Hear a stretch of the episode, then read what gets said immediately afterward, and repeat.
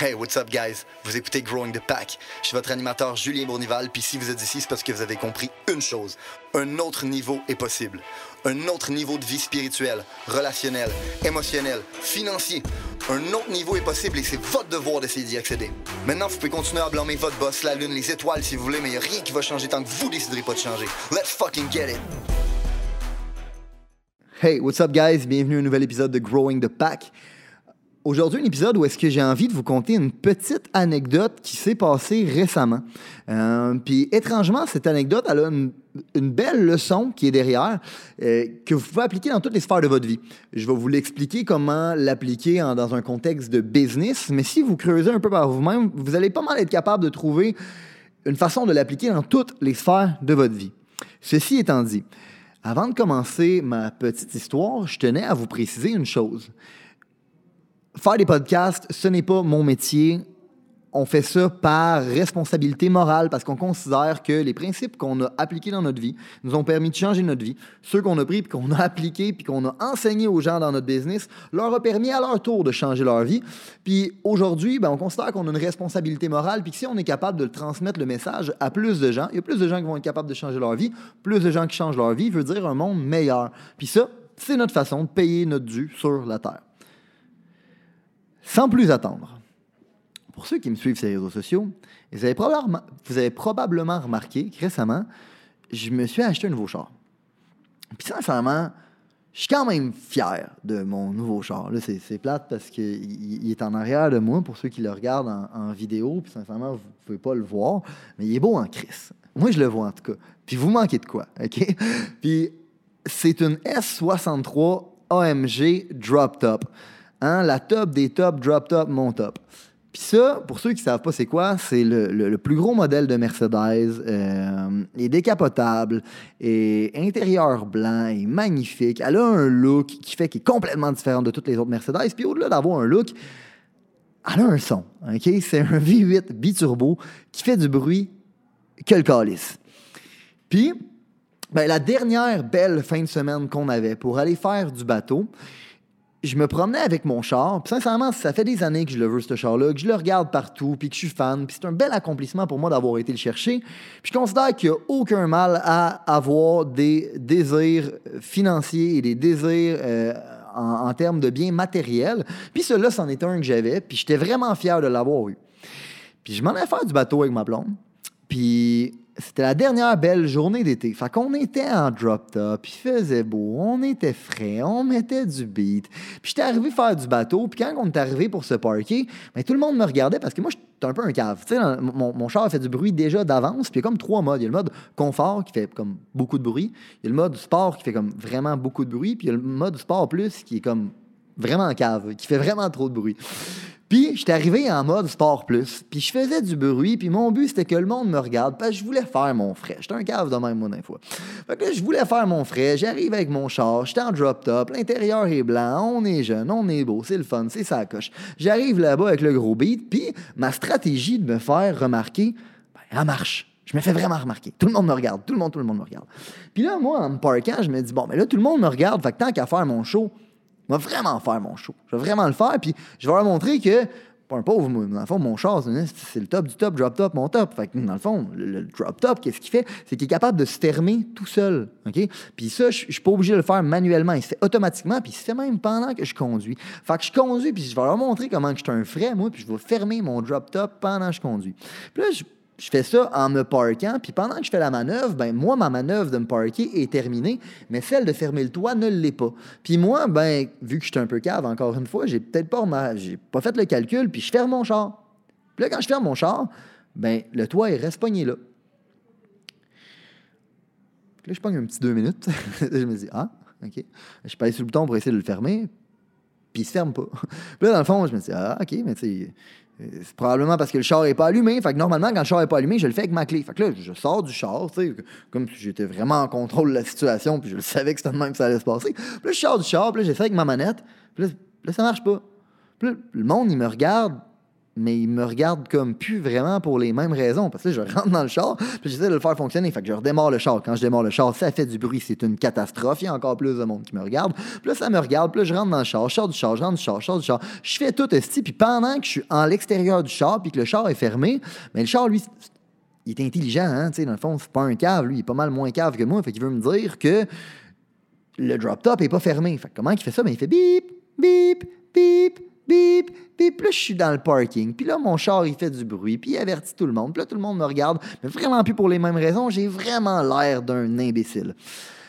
Puis là, à ce moment-là, j'appelle le concessionnaire. Puis j'ai dit, c'est une catastrophe. Ma journée de bateau est est, complètement terminé si on n'est pas capable de régler ça. Veux-tu m'aider à régler ça? Puis là, il essaye à distance, il essaye de me donner des méthodes pour être capable de euh, fermer mon drop top. Puis bien évidemment, ben ça marche pas, tabarnak. Fait que là, il me dit, écoute, Julien, t'auras pas le choix. Va falloir que tu viennes me porter ton char au concessionnaire. Ça, c'est vrai que ma journée de bateau est complètement scrappée. Fait que là, je suis comme, si je peux pas venir t'amener mon char, tabarnak. Le, toit ouvrant est à moitié fermé. Si je vais, je, avancer, puis le, vent va rentrer dedans. Oublie ça, ça va arracher. Je peux pas faire ça. Il dit, ben écoute, Julien, tu pas le choix. Il va falloir que tu fermes le toit manuellement. Mais manuellement, le fermer, en fait, l'ouvrir complètement pour aller leur porter, il faut que je le fasse manuellement. Puis j'ai comme pas vraiment le choix en plus de faire ça parce que moi, je m'en allais faire du bateau. J'ai de la glace dans mon coffre, il fait 30 degrés, la glace est en train de fondre. Il y a comme une urgence que j'aille porter mon char là-bas, tu sais. J'ai comme, OK, fait que là, j'embarque sur le char, en plein milieu du parking, pendant que tout le monde me regarde, puis là, je suis de même, puis je force sur le style mécanisme pour être capable de fermer le char, puis j'ai vraiment de l'air d'un épais. Finalement, je finis par être capable de fermer le toit. Puis pendant que je m'en vais au concessionnaire, ben normalement, c'est un chemin qui dure 30 minutes, mais finalement, ça me dure 1 heure et demie de temps parce que je peux pas rouler vite, puis que mon char, il bip tout le long pour m'avertir que le toit, il est pas fermé. Expérience de marde. Et pourquoi je vous conte cette histoire-là? C'est vraiment simple. En gros, quand j'étais arrivé au concessionnaire, je me suis aperçu une chose le concessionnaire était fermé. Dans le fond, moi, c'est au directeur que j'ai parlé, le, VP, en fait, du, concessionnaire, Mercedes à Québec, en passant, si jamais ça vous intéresse. Tommy, vraiment sa coche.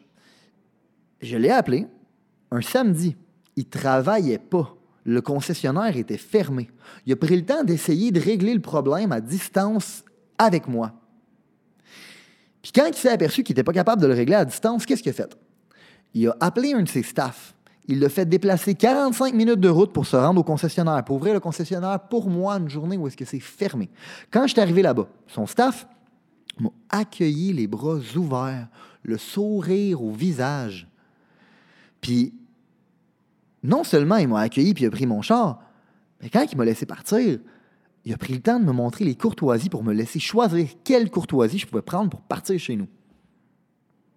Puis après ça, il a repris son char, puis il est reparti un autre 45 minutes pour retourner chez eux durant sa journée de congé, et tout ça dans le bonheur et le sourire.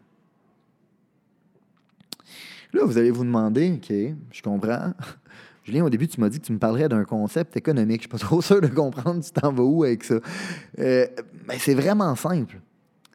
C'est que moi, mon char, là, je ne l'avais même pas acheté au Mercedes de Québec. Quand j'ai fait le service là-bas puis qu'ils m'ont ouvert le concessionnaire le samedi, comment je me sentais face à eux? Redevable en crise. Mon prochain char, d'après vous, c'est où que je vais l'acheter? C'est Mercedes de Québec. Je me sentirais mal parce que j'aurais l'impression que j'achète pas d'un ami. Parce qu'ils ont agi avec moi comme si j'étais un ami. Ils ont fait le extra miles comme si j'étais un membre de la famille. Puis un membre de la famille, tu le laisses pas avec un char décapotable à 200 000 stig, la glace en arrière qui fond, avec un toit ouvert qui va peut-être pleuvoir dedans. Ça se fait pas. Qu'est-ce qu'on fait? On aide la famille. Puis quand j'ai conté cette histoire-là à ma famille, ma mère m'a dit une chose qui était quand même intéressante. Elle a dit Ouais, mais Julien, tu as parlé avec le VP. C'est normal qu'il ait pu faire ça. Puis moi, ça m'a soulevé une question. Est-ce que le gars a fait ça parce qu'il est VP ou il est VP parce qu'il pense comme ça? Hmm. C'est une petite question. Puis la réalité, c'est que ce gars-là, il est VP aujourd'hui parce qu'il pense comme ça. Le gars est un vendeur qui est devenu un directeur, qui est devenu directeur général, qui après ça est devenu VP, puis qui a des parts aujourd'hui dans un super de belle concession. Fait que, la première leçon que je tiens à, à retenir de tout ça, c'est que si vous voulez changer votre vie, de un, commencez à agir comme la personne que vous voulez devenir si vous voulez un jour être capable de créer sa réalité. La deuxième leçon que je veux vous laisser tirer de ça, c'est que peu importe ce que vous faites, vous êtes dans la business d'acquérir des humains. Que peu importe dans quelle industrie vous travaillez, peu importe c'est quoi votre passion, vous êtes dans la business d'acquérir des humains et de retenir ces humains-là pour qu'ils continuent à faire affaire avec vous. Puis on fait affaire avec qui? On fait affaire avec les gens qui sont notre famille. On fait affaire avec nos amis en premier. Puis si vous êtes dans la business d'acquérir des humains, vous devez vous poser la question, comment je fais pour être capable de diminuer mon coût d'acquisition de clients? C'est de, de ça que je veux vous parler aujourd'hui. Puis réellement, comment?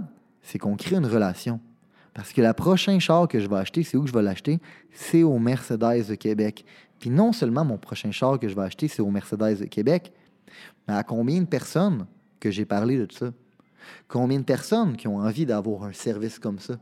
Combien de personnes qui vont aller chez Mercedes de Québec grâce à ça? Parce que, by the way, avant de vous la conter, cette histoire-là, je l'ai compté à mes amis, je l'ai compté à ma famille, je l'ai compté à toute ma business. Je vous la compte aujourd'hui, puis j'ai été la compter sur leur page Google, leur page Facebook, en leur donnant un esti de beau review. Si aujourd'hui vous êtes dans une business, puis vous vous demandez comment être capable de faire croître votre business, je vais vous donner un conseil. Arrêtez de penser à vos calices de poche, puis commencez à penser à la personne qui est en face de vous, comment vous feriez pour mieux la servir. Si vous avez considéré que l'information, les principes, les valeurs qui ont été partagées aujourd'hui ont une certaine utilité dans la vie, vous allez non seulement vouloir appliquer les concepts, mais vous allez surtout vouloir les partager. Partager à un ami, partager à une connaissance, partager à quelqu'un qui en a besoin. Growing the Pack, c'est avant tout un mouvement qui grandit à travers les gens qui fait grandir. C'est un mouvement qui permet de créer les leaders de demain. C'est seulement grâce aux gens comme vous qui comprennent que le développement du leadership est notre plus gros enjeu qu'on va réellement faire avancer les choses. Je vous remercie pour votre temps. Let's grow the fucking pack!